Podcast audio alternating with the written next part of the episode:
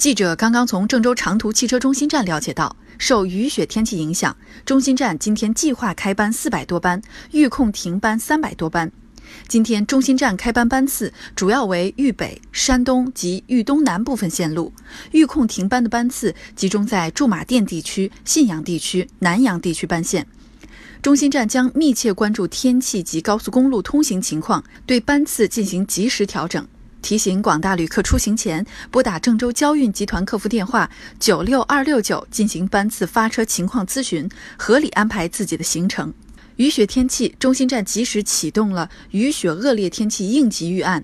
一是密切关注天气及高速公路通行状况，加强与公车单位的沟通联系，对班次进行适时做出调整。二是提前在旅客进站口等台阶处铺设防滑草垫，候车厅空调全部开放，广播及时播报到站车辆信息。三是对驾驶员进行特别提醒交代，出站车辆必须配备有防滑链、防滑枕木等用具，以备途中不时之需。